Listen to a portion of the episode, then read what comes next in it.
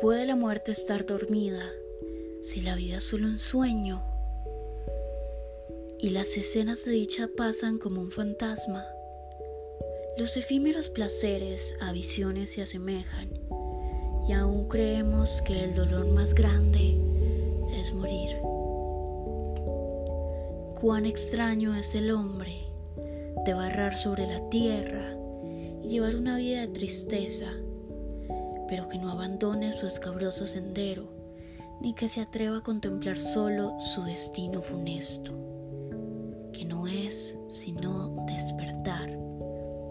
John Keats es el protagonista de nuestra película de hoy, quien por las manos de la directora Jane Campion, que nos muestra los tres últimos años de vida de nuestro poeta, que encontró su inspiración a través del amor y además allí encontró el amor de su vida, quien en esta película es plasmada por Fanny, que en un principio es un personaje empoderado, que no se deja intimidar por cualquier hombre, que se defiende.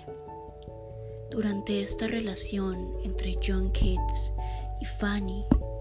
Ambos tuvieron un avance. Por su parte, John, quien no escribía tanto, empezó a tener inspiración tras inspiración con solo verla.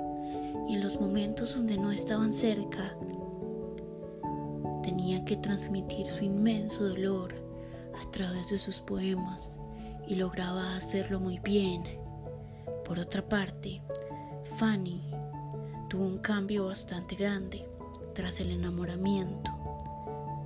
Algunos podrían decir que es en beneficio o no de este personaje, ya que solamente podía pensar en él.